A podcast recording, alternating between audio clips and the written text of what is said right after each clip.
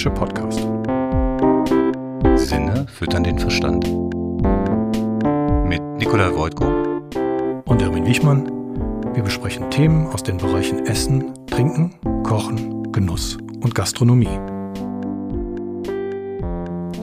Heute bei uns im Studio Stefan Borchert, Geschäftsführer von Nesmuck. Nick, stellst du ihn kurz vor? Ja, sehr gerne. Stefan und ich kennen uns jetzt, ich glaube, vier Jahre. Ähm, wie Stefan vorhin schon erzählt hat, ist ihm quasi das Interesse an Messern in die Wiege gelegt worden. Er ist quasi familienbedingt messeraffin, weil ein Teil seiner Familie aus der Metzger war. Ähm, er hat dann aber sich entschieden, einen anderen Weg einzuschlagen, hat Sozialwissenschaften in Berlin studiert. Das war ihm dann aber zu weich. Und das ist ein gutes Beispiel dafür, dass, dass quasi Fernsehen das Leben verändern kann. Er hat auf jeden Fall aufgrund einer Fernsehsendung dann irgendwie einen entscheidenden Schritt gemacht. Kurz vor Beendigung des Studiums hat er was anderes gemacht. Mittlerweile, und so haben wir uns auch kennengelernt, vertreibt er total interessante, spannende Messer, ähm, ist Geschäftsführer bei Nesmuck und ähm, ich habe ihn ein bisschen beneidet, muss ich sagen, weil äh, immer wenn ich wenn ich Köche in der Küche gesehen habe, mit denen ich gearbeitet habe, die waren immer sehr stolz auf ihre Nesmuck-Messer und die haben sie gehütet wie ihren Augapfel. Stefan, schön, dass du zu uns gekommen bist. Hallo, ja, guten vielen Abend. Dank, dass ich da sein darf. Stefan, im Vorgespräch hast du gesagt, du hast Sozialwissenschaften studiert und dann gab es einen Film, der dein Leben verändert hat.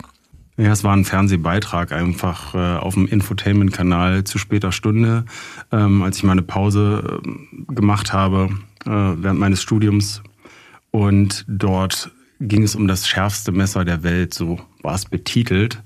Und das hat eine große Faszination auf mich ausgeübt, weil ich ähm, schon immer messeraffin war. Du hast es gerade in der Anmoderation gesagt, ähm, komme aus einer Metzgerfamilie. Mein Großvater, der hat mir mein erstes kleines Taschenmesser geschenkt, als ich vier Jahre alt war.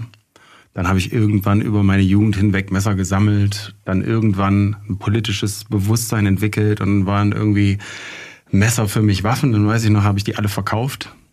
Und dann war Messer irgendwie so ein bisschen passé und ich habe dann während des Studiums äh, eine japanische Kampfkunst ausgeführt, Aikido, da geht es auch viel um Schwerter. Und dann sah ich eben diesen Beitrag, wo es um Damaszenerstahl, um Damaszenermesser ging, das schärfste Messer der Welt. Und man sah in dem Beitrag die Qualität dieses Messers, was da geschmiedet wurde von Hand, ganz traditionell. Und das hat mich sehr fasziniert, dass ich dann gesagt habe, hm, in der Situation damals, ähm, in der ich mich befunden habe, warum nicht doch einen anderen Weg einschlagen, der etwas mit Handwerk zu tun hat, wo ich eben sehen kann, was ich getan habe, mit meiner Hände Arbeit und etwas in der Hand halten kann, was eine unglaubliche Qualität hat. Also mir war es nicht wichtig, ein Handwerk irgendwie auszuführen, sondern ich war fasziniert von so einer hohen Qualität, die man mit seiner Hände Arbeit herstellen kann. Das kam zumindest in dem Film für mich darüber. Und dann, ähm, ja, was hatte ich zu verlieren? Habe ich den einfach kontaktiert per E-Mail. Und der hat sich tatsächlich bei mir gemeldet, als ich vorm Seminarraum in der Uni stand, in der Humboldt-Universität. Hat mich angerufen, hat gesagt, ja, wir können reden. Ich suche zwar eigentlich einen Fachmann, aber komm ruhig vorbei. Und das habe ich dann getan, habe mich in den Zug gesetzt, der hat mich abgeholt. Wir waren in seiner Schmiede, in seiner Scheune, 186 Quadratmeter waren das. Und habe ähm, ja vier Stunden mit seiner Frau und ihm verbracht. Und das war sehr spannend, weil ich gesehen habe, okay, das ist nicht nur ein Beitrag und da ist irgendwie jemand, ein einzelner Schmied, der fummelt, sondern die hatten tatsächlich schon ein unternehmerisches Konzept ja, die hatten äh, Broschüren, die hatten eine Strategie, die für mich äh, erkennbar war, weil ich wollte natürlich auch nicht für eine fixe Idee irgendwie mein Leben, äh, was ich zehn Jahre irgendwie in Berlin aufgebaut hatte, äh, hinter mir lassen, einfach so. Aber das hatte schon Hand und Fuß und ich wusste, das führt irgendwo hin und das Potenzial ist da. Ihr könnt euch vorstellen, dass es bei meiner Familie nicht gerade auf Beifall, äh, äh, gab keinen Beifall da ähm, für, weil ich halt kurz vor meinem Master war. Das war alles schon, ich musste es nur noch fertig machen. Aber ich hatte dann die Entscheidung getroffen. Und so bin ich zu Nesmo gekommen, was ich im Nachhinein äh, jetzt als eine meiner besten Entscheidungen herausgestellt hat, weil es ein unglaublich spannendes Feld ist und äh, die Produkte, die wir in einem kleinen Team noch, aber in einem wachsenden Team erschaffen, wirklich eine unglaubliche Qualität haben. Und sie haben eine Faszination, die zehn Jahre bei mir anhält. Und ich habe noch gemeinsam mit meinem Team unglaublich viel vor. Und äh, das treibt uns ständig an. Und das macht so unglaublich spannend. Also ich habe, glaube ich, in den zehn Jahren so viel Neues gelernt und so viele spannende Leute kennengelernt wie davor nicht. Als wir damals bei dir bei Nesmuk waren in der Produktion, hat mich sehr erstaunt oder ich war auch ziemlich begeistert davon, wie tief du in die Materie gehst. Also wie sehr du quasi bei den Planungen von neuen Messern dir über Details Gedanken machst. Also die Form des Griffes, das Material, die Verbindungsstücke. Mhm. Ähm, hast du das von Anfang an quasi gelernt? Ja, ich, wie gesagt, ich bin da ja als Novize reingekommen. Das ist immer so witzig, wenn man äh, Damastschmied werden will, denn das war ja damals mein Ziel. Ich wollte ja dieses Handwerk erlernen und der damalige Gründer von Nesmuk war ja der Damastschmied und hat eben dieses, äh, dieses fantastische Messer gemacht. Und da war die Absprache, er bringt mir alles bei, was er kann und weiß. Und ich baue dafür bei ihm Messer. Das heißt, ich habe von der Pike auf in einem sehr, sehr kurzen Zeitraum alles gelernt, was er mir beibringen konnte und dann aber auch andere Leute, die mit ihm zusammen, das waren auch andere Damastschmiede, äh, die mit ihm zusammengearbeitet haben. Ne? Es gibt auch sowas wie ähm, eine Schmiedegilde von Damastschmieden ja, über, über Deutschland. Das sind schon einige, jetzt nicht zu viele, also es ist immer noch ein sehr, sehr seltener Beruf. Und ich würde mal sagen, die Schmiede, Damastschmiede, die das wirklich meisterhaft äh, können, das sind nicht allzu viele. Ja. Vielleicht kannst du kurz erklären, was Damastschmieden denn eigentlich besonders macht. Mhm. Naja, das ist eine sehr, sehr alte Traditionstechnik, also traditionelle Technik.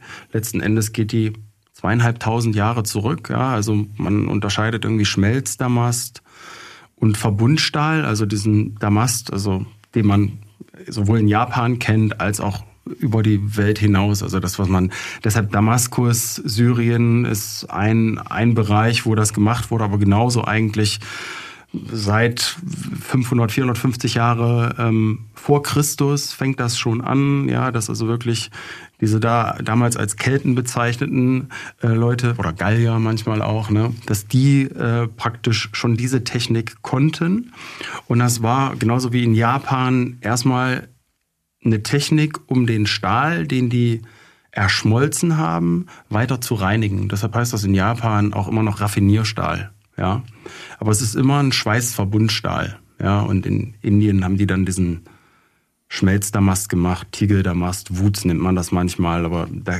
stellt sich dann auch durch einen anderen Effekt so ein Muster heraus. Aber das ist eine Sache, die ist nicht das, was wir machen und was die Japaner machen. Da ist es also eher ein Schweißverbundstahl, nennt man das dann eigentlich.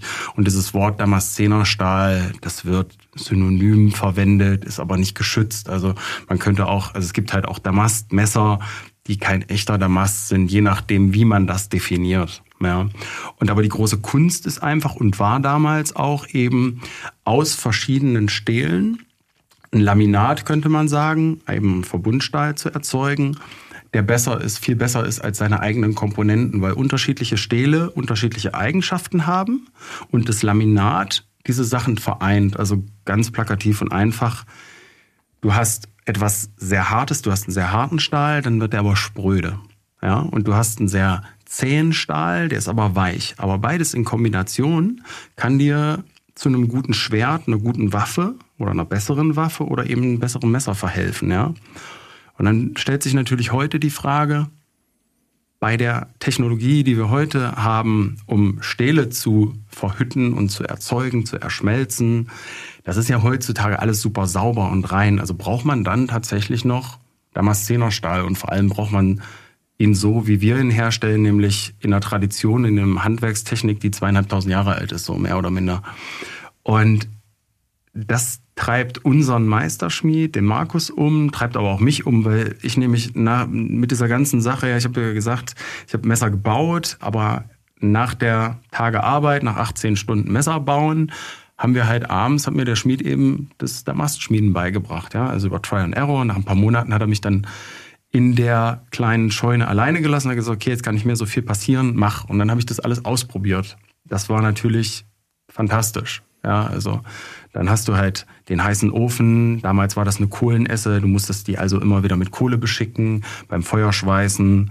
haben wir Holzkohle genommen, weil die halt sehr, sehr rein ist beim Feuerschweißen. Wenn da irgendwelche äh, durch das Kohlefeuer irgendwelche Verunreinigungen reinkriegst, dann funktioniert das alles nicht. Und so konnte ich das peu à peu lernen und dann über Fachbücher habe ich halt äh, das weiter autodidaktisch noch aufgefüllt und angefüttert. Und dann war ich bei anderen Damastschmieden und habe bei denen mein Wochenende verbracht. Ja, oder habe mich mit denen ausgetauscht, wie die bestimmte Sachen machen. Und so hatte ich dann relativ schnell ein bestimmtes Niveau. Ich würde mich nie auf eine Stufe stellen mit unserem Damastschmied. Ich weiß, wie es technisch funktioniert, habe mir ein paar Sachen autodidaktisch angelesen und habe über dieses Ausprobieren ein Gefühl dafür entwickelt. Und damit ist meine Faszination für das Thema immer weiter gestiegen. Und dann irgendwann haben wir uns natürlich gefragt, okay, die Anforderungen des Marktes, da musst du dir überlegen, wenn du sowas machen willst wie wir, traditionellen Damaszenerstahl, dann bedeutet das, ähm, wenn der richtig scharf sein soll und die höchst und bestmögliche Schneidfähigkeit haben soll, dann brauchst du eigentlich Kohlenstoffstahl. Äh, Kohlenstoffstahl ist irgendwie so ein Synonym, weil jeder Stahl hat Kohlenstoff drin, aber mit Kohlenstoffstahl meinen wir eigentlich rostenden Stahl. Ja, warum? Weil das Legierungsbestandteil der Chrom dort, der für die Rostträgheit, Rostfreiheit bei Messerstählen oder generell in Stählen sorgt, der ist von seiner, in seiner kristallinen Form, in diesem, in diesem Stahlgefüge, in dieser Struktur, wenn man das zum Beispiel unter dem Mikroskop sich anguckt, dann ist der sehr viel größer als die anderen Bestandteile der Legierung, also Kohlenstoff an sich oder eben sowas wie Vanadium oder Wolfram. Und das führt natürlich zu einer eher heterogenen Struktur in diesem Stahlgefüge. Und je feiner so ein Gefüge ist, desto homogener und desto feiner unten an der Schneide. Und das ist das, was man dann eigentlich haben will. Also die schärfsten Messer sind die, die eigentlich rosten. Mhm. Aber in einem Bereich, wo Messer so händisch hergestellt werden, kommt man dann auf Preise mittlerweile 2000 bis 5000 Euro höher. Ja, also das, was halb maschinell äh, geschliffen wird, aber komplett von Hand geschmiedet wird, kostet auch 1300 Euro. Und irgendwann haben wir gemerkt, bei dem Anspruch, den wir haben an unsere handgefertigten Messer, vergessen wir oder vielmehr verlieren wir unsere Konsumenten ein bisschen aus dem Blick. Weil am Anfang waren die Konnoisseure und die Kenner von Nesmuk ähm, ja so Messerverrückte ja, im besten Sinne. Aber mit größerer und wachsender Bekanntheit kamen natürlich auch ganz normale Konsumenten dazu, die irgendwie nicht verstanden haben, warum unsere teuersten Messer rosten und warum sie die einölen müssen, warum da eine Patina kommt. Das war halt irgendwie für die nicht einsichtig. Und ähm, dann muss man sich natürlich überlegen, welchen Weg geht man denn da? Also da gibt es zwei Möglichkeiten. Entweder du wechselst die Stähle und du gehst von deinem Anspruch weg, das Beste zu schaffen, oder du überlegst dir was komplett Neues. das Beste im Sinne von das Schärfste. Richtig, ja. Und wir haben natürlich das Letztere getan. Ja, wir haben schon immer versucht, es irgendwie anders zu machen. Und da wir auf einem weißen Blatt Papier mit Nesmuk angefangen haben, ja, also das, was da war, war von meinem Lehrmeister eben das tradierte Wissen um das Damastschmieden. Und äh, die anderen, die eine Rolle bei Nesmuk gespielt haben, die kamen eigentlich aus der Werbebranche. Ja. Und ähm, da ging es viel um Ästhetik, was auch sicherlich der Form geholfen hat. Also wir haben angefangen damals mit Jagdmessern. Als ich kam 2010, da gab es die nur noch so, aber wir haben die nicht mehr vertrieben, weil es dafür keinen Markt gab. Ähm, waren zu gering einfach bei der fehlenden Bekanntheit und bei den hohen Preisen. Ähm, und äh, da hatten wir eben schon die Kochmesser.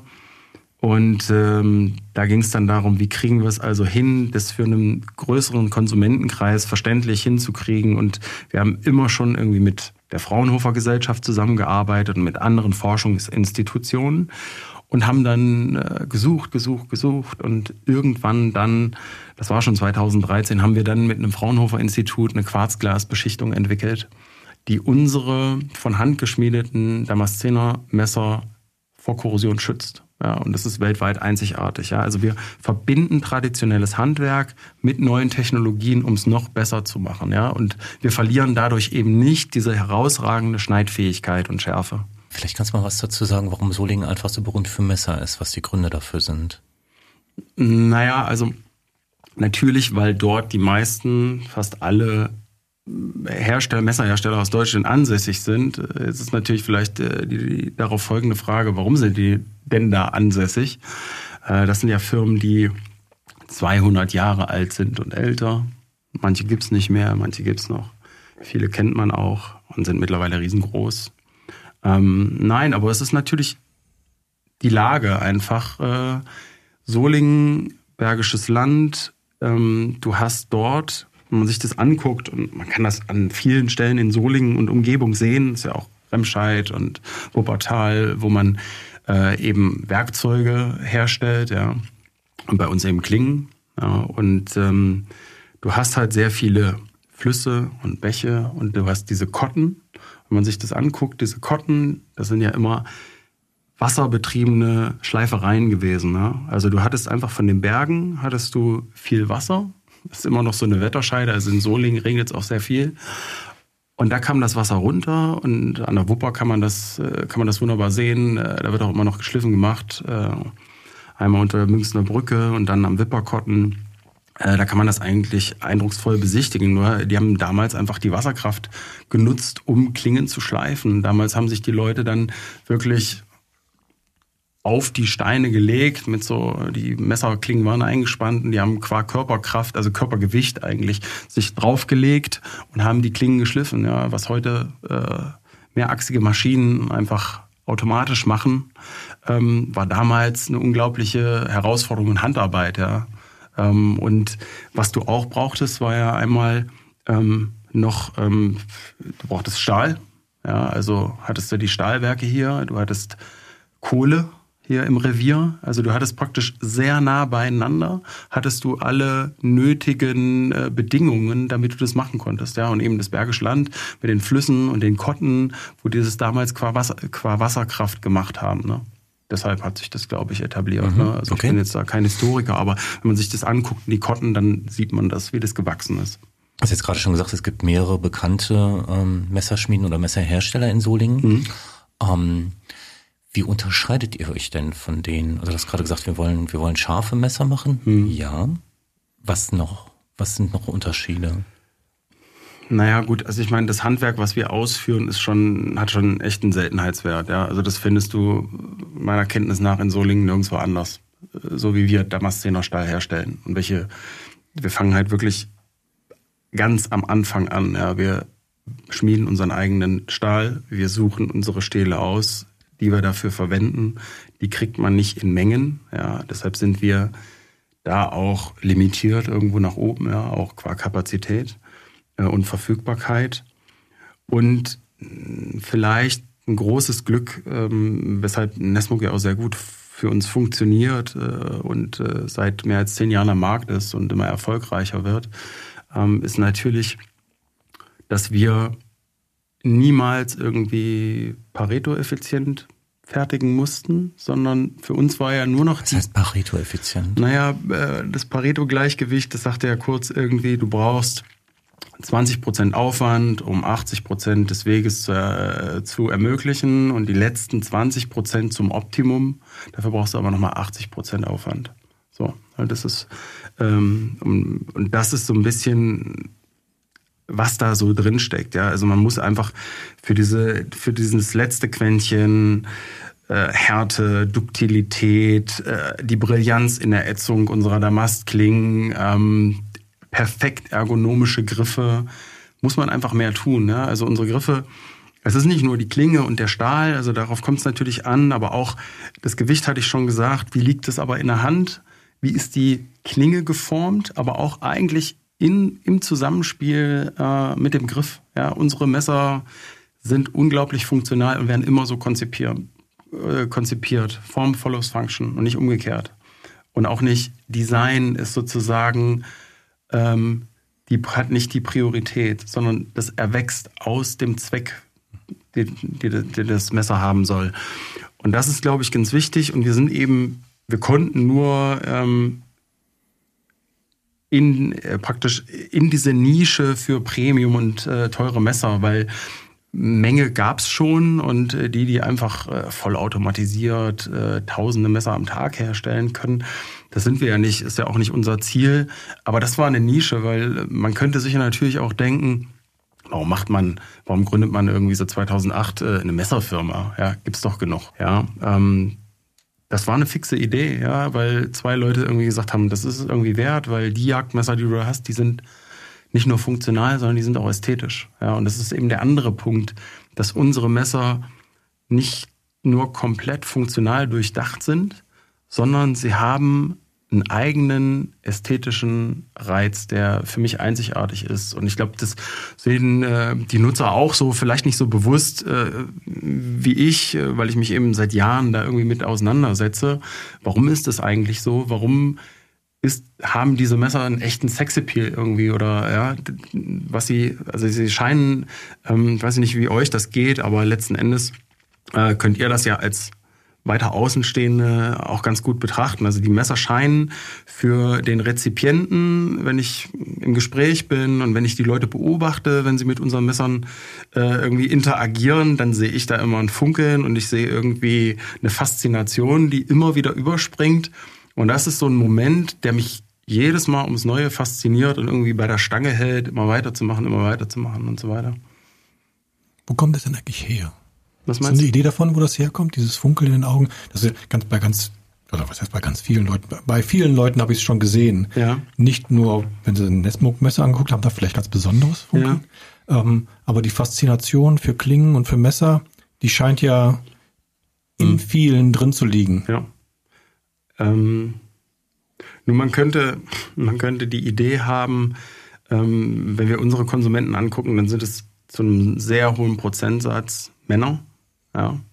Ähm, und oft, wenn wir mit Käuf, weiblichen Käufern reden, dann sind es irgendwie Geschenke für ihre Männer. Ähm, und irgendwie scheint die Klinge, das Messer, ähm, vielleicht uns so ein bisschen auch schon dem Mann und dem, der Menschheit irgendwie äh, so ein bisschen in die Wiege gelegt. Äh, was ich damit meine ist, das Messer ist das älteste Werkzeug, was überdauert hat, ja, mal abgesehen vom Faustkeil, der davor war. Und irgendwie sind wir Jäger letzten Endes, ja, und irgendwie verbinden wir da was Archaisches, auch dieses Schmieden, wenn die Leute bei uns in der Schmiede sind. Das ist irgendwie gibt's da eine Verbindung auf einer ganz äh, basalen Ebene, äh, einer emotionalen Ebene. Ich weiß es auch nicht. Wie gesagt, als Kind habe ich ja auch Messer gesammelt und fand es da auch faszinierend. Und irgendwann dann erst später fand ich es irgendwie blöd, aus ganz anderen Gründen. Aber das, was ein Messer vielleicht der Menschheit und jedem Einzelnen dann jedes Mal ermöglicht, also du kannst es als Werkzeug benutzen, als Universalwerkzeug, aber es ist in spezifischen ähm, Zuspitzungen sind es halt Werkzeuge für spezifische Handwerke. Ja? Also du kannst dir ähm, Gerbereien nicht ohne Messer vorstellen. Du kannst dir, also äh, ja, ein Müller kann seine Säcke nicht öffnen, wenn er kein Messer hat. Also du kannst es durchdeklinieren. Ein Messer brauchst du immer und überall eigentlich, ja, auch wenn, wenn man sich das heutzutage gar nicht mehr so ähm, bewusst macht, spätestens dann, wenn du in der Küche bist, dann kommst du nicht ohne aus, ja. Also es ist ganz schwierig. Also jeder auf der Welt hat ein Messer, ja. Es geht gar nicht ohne. Gibt es für dich eine Trennschärfe zwischen Werkzeug und Statussymbol? Mm. Definier mal die Trennschärfe. Also natürlich ist das für verschiedene Leute, kann das ein Statussymbol sein. Und dadurch, dass wir eine hohe Ästhetik erzeugen wollen oder auch erzeugt haben, ich glaube, das ist uns ganz gut gelungen. Und es gibt ja auch äh, einen hohen Wiedererkennungswert. Ja, also wir arbeiten an der steigenden Bekanntheit, aber wenn man einmal Nesmuk gesehen hat, dann erkennt man es auch wieder. Das ist auch das Schöne. Ähm, und natürlich ist das für manche Leute ein Statussymbol. Gerade in so einer gastroaffinen Bubble, machen wir uns nichts vor, haben wir zehn Jahre so gearbeitet. Und die, die so ausgereift, diese Messer, dass die wirklich gut funktionieren. Das ist getestet und man sieht, dass die Funktionalität und die Ästhetik dazu führt, dass viele das angucken und gerne haben wollen. Gerade Köche. Das ist ja, erlebe ich ja in den Zwiegesprächen und das ist das, was einen beflügelt und was einen total freut, dass das so gut ankommt. Und ich glaube schon, dass das für den einen oder anderen auch ein Statussymbol ist, ja. Was treibt dich denn jetzt, nachdem du das so lange machst schon, also über zehn Jahre, Mhm. Messer, Messerentwicklung, was treibt dich denn im Moment an? Was möchtest du noch besser machen? Zum einen sind wir natürlich an einem Punkt, wo wir noch viel erreichen können. Ja, also äh, Nesmo kennen noch viel zu wenig Leute, ja, denen das vielleicht auch schöner und äh, freudige Momente bereiten kann. Würde das denn nicht irgendwann auch diesen Manufakturcharakter zerstören, wenn es einen zu großen Freundeskreis gibt? Mm, ich glaube, da sind wir noch lange nicht. Also wenn du dir vorstellst, dass wir gerade so in Summe 5000 Messer pro Jahr produzieren, dann ist da noch viel Luft nach oben, ohne den Manufakturcharakter auch in irgendeiner Form zu verlieren. Also es ist tatsächlich nicht mein Ziel, das Ding so zu skalieren, dass das irgendwie äh, irgendwann mal so eine Produktion wird, die in Akkordarbeit Stückzahlen, Stückzahlen, Stückzahlen raushaut, ist in der Form aber auch so gerade gar nicht äh, in der Konstruktion angelegt, äh, wie wir das so weiter planen. Natürlich wollen wir neue Märkte erschließen. Ich fände es auch spannend, mit unseren Produkten zum Beispiel äh, den japanischen Markt aufzurollen ja, oder da so ein bisschen Sparingspartner und Konkurrenz zu, Konkurrenz zu werden, weil das einfach ein spannender Markt ist. Ähm, aber natürlich auch haben wir in äh, Amerika und Kanada angefangen und ähm, logischerweise ist der asiatische Markt auch nicht uninteressant, aber nicht einfach. Ähm, wir fokussieren uns erstmal auf unsere Kernkompetenzen, betreiben weiter Insourcing. Was heißt denn Insourcing bei euch? Das bedeutet eigentlich, dass Produktions, äh, also Produktionsschritte, die noch extern laufen, weil wir einfach nicht die Mengen durchsetzen, als dass sich bestimmte Maschinen für uns lohnen, rentieren, dass man das aber doch sehr viel schneller als ich gedacht hat, hatte, aber das ist ja gut, liegt halt an der steigenden oder gestiegenen Nachfrage, dass wir eigene Maschinen, immer mehr eigene Maschinen anschaffen, äh, so dass wir irgendwann komplett autark wirtschaften, arbeiten, dann hast du immer noch das Problem der schwer verfügbaren Rohstoffe. Ähm, aber ähm, dann minimieren sich sozusagen diese ganzen logistischen Probleme. Ja? Also jetzt gerade in der derzeitigen Situation noch mit Corona oder nach Corona haben sich die Lieferketten extrem langgezogen. Es ist alles sehr zäh. Das macht es ein bisschen schwierig für uns alle. Ähm, aber da werden halt so Schwachstellen sehr viel schneller offengelegt. Ja, und äh, daran wollen wir arbeiten. Und dann würde ich gerne noch, wir haben etliche neue Produkte, also etliche ist zu viel gesagt, aber wir haben interessante neue Produkte in der Pipeline, die wir gerne fertig kriegen wollen und äh, unseren Kunden zeigen möchten. Es geht auch in andere Bereiche. Also, ne, also wir sind nicht für immer ein reiner Messerhersteller. So sehen wir uns gar nicht. Ja, also da gibt es ganz viel Spielraum und Spielräume, die wir noch erschließen und eröffnen wollen. Ja. Ihr seht euch nicht als reinen Messerhersteller. Als was seht ihr euch denn dann? Als Damastverarbeiter oder? Hm, hast du ja nicht mal auf das Thema Damast begrenzt. Also wenn ich in die Zukunft schaue, dann kann ich mir auch andere Produktkategorien vorstellen. Das, was ja als Topos immer so drüber ist, ist ja Qualität. Also welche interessant, wir sind natürlich in der Küche und beim Messer verhaftet und von da aus kann man ja so ein bisschen gucken, was ist denn, also wir planen oder vielmehr, wir arbeiten gerade schon eigentlich seit längerer Zeit und es dauert halt in dem kleinen Setting äh, und in dem kleinen Team, in dem wir arbeiten, also wir sind 16 Mitarbeiter, ähm, haben eine eigene Schleifmaschine, haben eine eigene Fräsmaschine, Fünf-Achs-Fräsmaschine, deshalb diese ergonomisch perfekten Griffe. Ähm, aber wir arbeiten jetzt gerade an einem Sommeliermesser. Ja, also einem sehr funktionalen, aber auch ästhetisch, harmonisch und damit hoffentlich schönen ähm, Weinflaschenöffner. Und äh, da werden neue Fertigungstechniken äh, Eingang finden. Äh, es wird ein neues Design sein äh, oder Designmöglichkeiten, die wir qua neuer Technologien erschlossen haben oder erschließen können. Ähm, und das ist halt auch eine spannende Sache, die so ein Segment wie Weinhandel, Winzer etc. nochmal eröffnet. Was würdest du jemandem raten, worauf er achten muss, wenn er ein Messer kauft? Hm. Also ich würde ihn erstmal fragen, wofür es benutzt. Ja. Und dann würde ich, letzten Endes ist es aber trotzdem ganz einfach, weil wenn er, äh, erstmal gibt es ein bestimmtes Budget, man kriegt auch günstigere, gute Messer, und ausschlaggebend ist dann die Geometrie und der Werkstoff, aus dem es gemacht ist. Ja, also da gibt es äh, qualitative Unterschiede. Ähm, die sind immens tatsächlich, aber du kriegst für einen günstigeren Preis logischerweise ein vernünftiges Messer und dann würde ich ihm noch empfehlen, dass er sich vernünftige Schärfutensilien anschafft, weil es ist ähm, ein Irrglaube, dass ein Messer gut schneidet, dass man nicht pflegt. Es geht nicht nur darum, darauf zu achten, aus welchen Materialien das Messer ist, sondern man muss es auch pflegen. Mhm. Ja, absolut. Also das, wir kennen, ich kenne das ja nun aus meinen zehn Jahren und äh, ähm, aus dem Umgang mit unseren Kunden, dass natürlich bei einigen der Eindruck entsteht oder die die Meinung haben, dass so ein Messer, was 2000 Euro kostet, dass das nicht stumpft. Ne? Und das ist ähm, also technisch einfach nicht wahr. Ist auch äh, aus, aus meiner Perspektive finde ich es immer famos, dass die Leute auf diese, also auf diesen Gedanken kommen, die kommen ja auch nicht auf den Gedanken, dass sie in ein teures Auto einsteigen und damit ständig losfahren, ohne es zu betanken, ohne es zur Wartung zu bringen, ohne Öl nachzufüllen. Ja, also ich habe da einfach einen Verschleiß. Und ich habe vorhin diese Anekdote gebracht, dass ein Kunde ein Messer kauft, das schärfste, aber dann nicht damit schneidet. Weil der eben genau sich den Gedanken äh, gemacht hat, nämlich mit dem ersten Schnitt stumpft ein Messer. Graduell. Ja, je nachdem, wie hart ich aufdrücke, stumpft es. Graduell. Je nachdem, wie homogen und fein die Struktur ist, brechen kleine oder größere Körner aus. Und ich habe eine graduelle Stumpfung, die bei einem homogenen Messer, Stahlgefüge, feiner ist. Eine langsamere Stumpfung.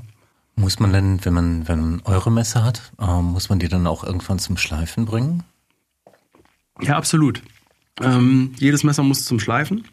Und entweder man kann es selber oder man pflegt das Messer. Wir haben ja auch Pflegeutensilien, Pflegeprodukte, äh, wie so ein Lederstreichriemen, äh, belederter Eichenholzkern mit feinporigem, sehr dünnen, gespaltenen Leder.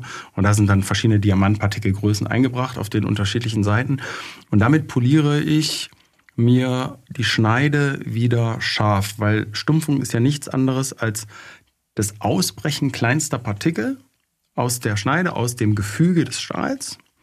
Und wenn das klein ist, ich könnte es vergleichen mit einem Schlagloch, also machst du ein Schlagloch, du hast ein Schlagloch in der Straße und es ist ganz klein, dann machst du es zu, ganz wenig Aufwand. Ja, wartest du zwei Monate, ein halbes Jahr, ist das Schlagloch riesengroß. Kann man übertragen auf ein Messer. Also je sorgfältiger und je regelmäßiger man so eine Pflege durchführt, desto weniger ist der Aufwand, den ich betreiben muss. Ja? Kann man auch sehen in der Welt der Küche, guckt man sich eine andere Kultur an, geht man nach Japan und schaut sich dort Köche an, was deren Ausbildung äh, betrifft, so ist es so, dass bei denen das Nachschärfen von Messern zu ihrer Ausbildung zu einem viel, viel größeren Teil gehört, als das äh, im Occident ist. Deshalb, ich habe mich früher immer gefragt, als ich angefangen habe bei Nesmuk, warum gibt es denn sehr gute, handgemachte japanische Messer, die irgendwie so 68 HRC, also das ist immer so diese Härte nach Rockwell, warum es solche harten Messer da gibt. Das ist doch eigentlich Quatsch weil ähm, der ungeübte und selbst der geübte ähm, Messernutzer äh, wenn das Ding runterfällt, ist es gebrochen und äh, kurz zur Seite über dem Brett und schon hast du irgendwie einen Ausbruch. Und wenn man sich dann aber über die Zeit damit äh, auseinandersetzt, wie sorgfältig die japanischen Köche mit solchen Messern umgehen und dass die wissen, wie man sie pflegt, nämlich täglich mit so einem Finishstein, mit so einem Fein, dann versteht man das. Ja, die haben eine viel, viel größere Achtsamkeit ihrem Werkzeug gegenüber, als das oft bei uns leider der Fall ist. Ja, und das, deshalb machen wir das auch für unseren Markt nicht. Also wir gehen bis 65 HRC äh, bei unserem 5000 Euro Messer und das ist dann aber so aufgebaut, ähm, dass die äußeren Lagen wie eine Art Stoßdämpfer fungieren. Also da kann man sehr viel auch darüber machen, wie man so einen Damast aufbaut und mit welchen Materialien, ähm, weil wir eben wissen, dass der Weste, westliche Kunde nicht so sorgsam ist. Selbst der Koch, der gelernte Koch, gibt's wenige. Was ist denn das Minimalwerkzeug, das ich brauche, um ein Messer zu pflegen? Du meinst, um ein wirklich sehr, sehr stumpfes Messer wieder scharf zu kriegen? Ein Messer so zu pflegen, dass es möglichst gar nicht erst so stumpf wird, vielleicht? Ja, okay. Also dieser Streichriemen, den wir da entwickelt haben, ist jetzt eigentlich sozusagen eine ähm, Rekreation von, von, von einem Lederriemen, den man vielleicht von alten Rasiermessern kennt. Ne? Den haben wir sozusagen ein bisschen ähm, verändert, weil so ein Lederriemen würdest du nochmal hängen und dann so ein bisschen gespannt äh, aufhängen und dann das Rasiermesser drüber ziehen. Wir haben es halt auf äh, einen Eichenholzkern gepackt und dann noch mit Diamantpartikeln geboostet.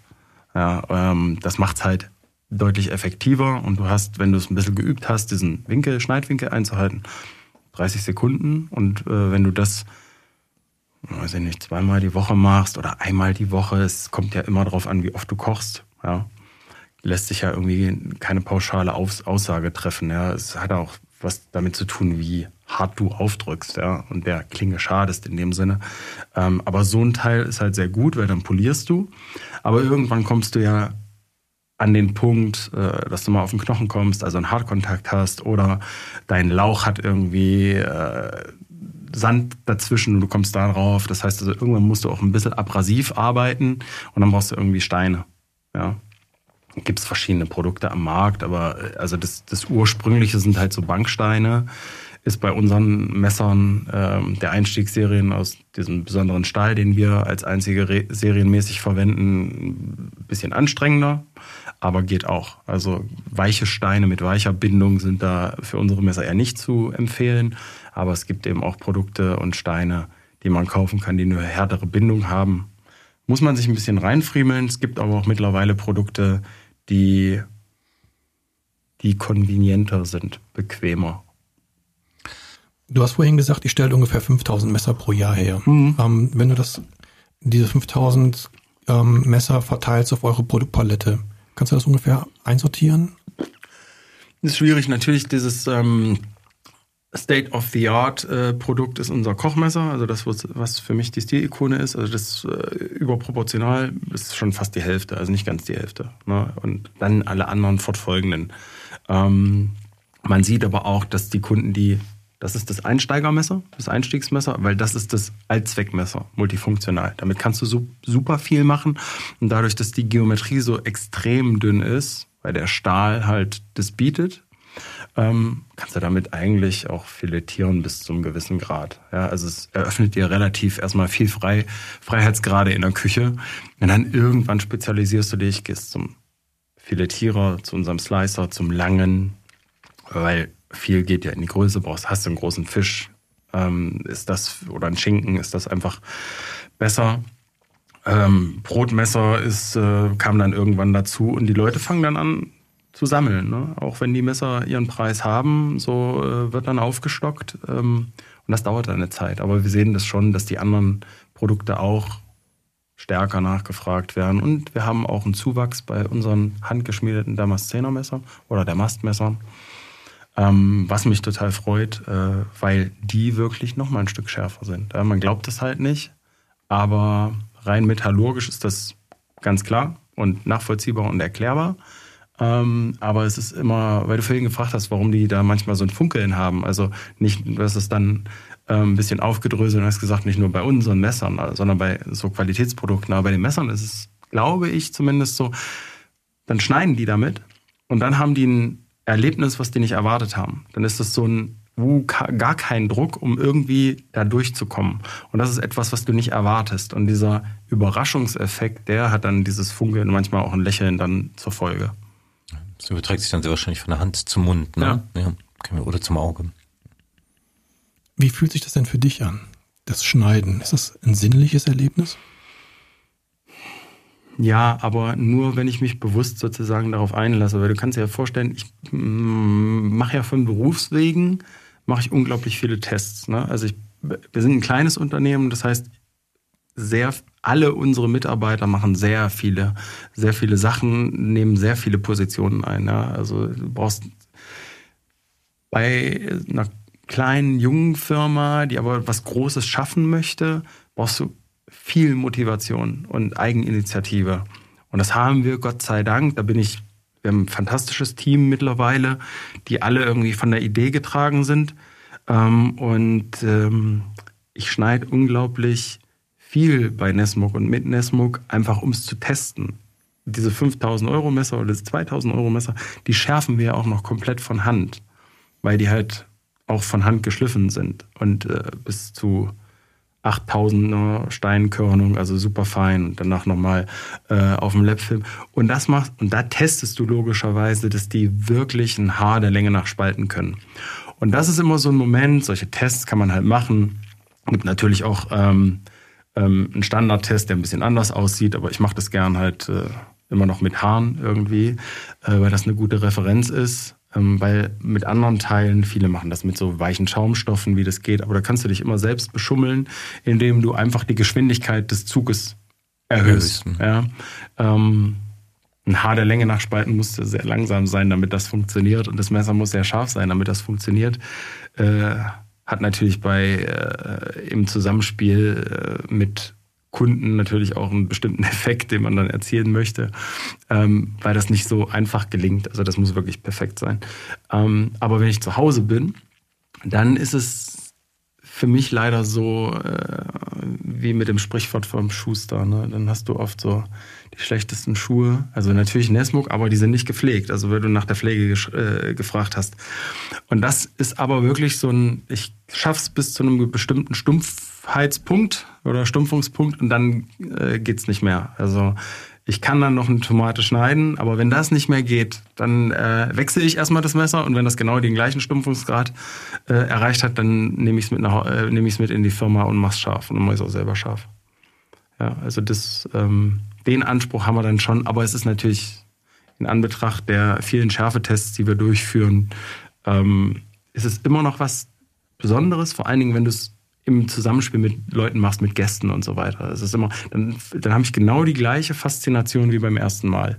Und ich kenne ja auch die ganzen Geschichten von den Mitarbeitern, als die dann das erste Mal mit Nesmo geschnitten haben und das ausprobiert haben. Das ist immer dieser Effekt. Und das ist halt auch so ein Faszinosum für mich, dass das jedes Mal, dass es da tatsächlich immer irgendwie so diesen Gleichklang gibt. Die probieren das aus und weil sie es irgendwie nicht erwartet haben, empfinden sie das als was Besonderes, was sie beglückt. Und das ist ja nur so ein kleiner Moment und dass der beglückt, das allein ist ja schon irgendwie schön. So ein schönes Schlu Schlusswort. Schneiden kann glücklich machen. Stefan, vielen Dank, dass du bei uns im Studio warst. Vielen Dank für deinen Besuch. Danke euch. Danke für deine Zeit.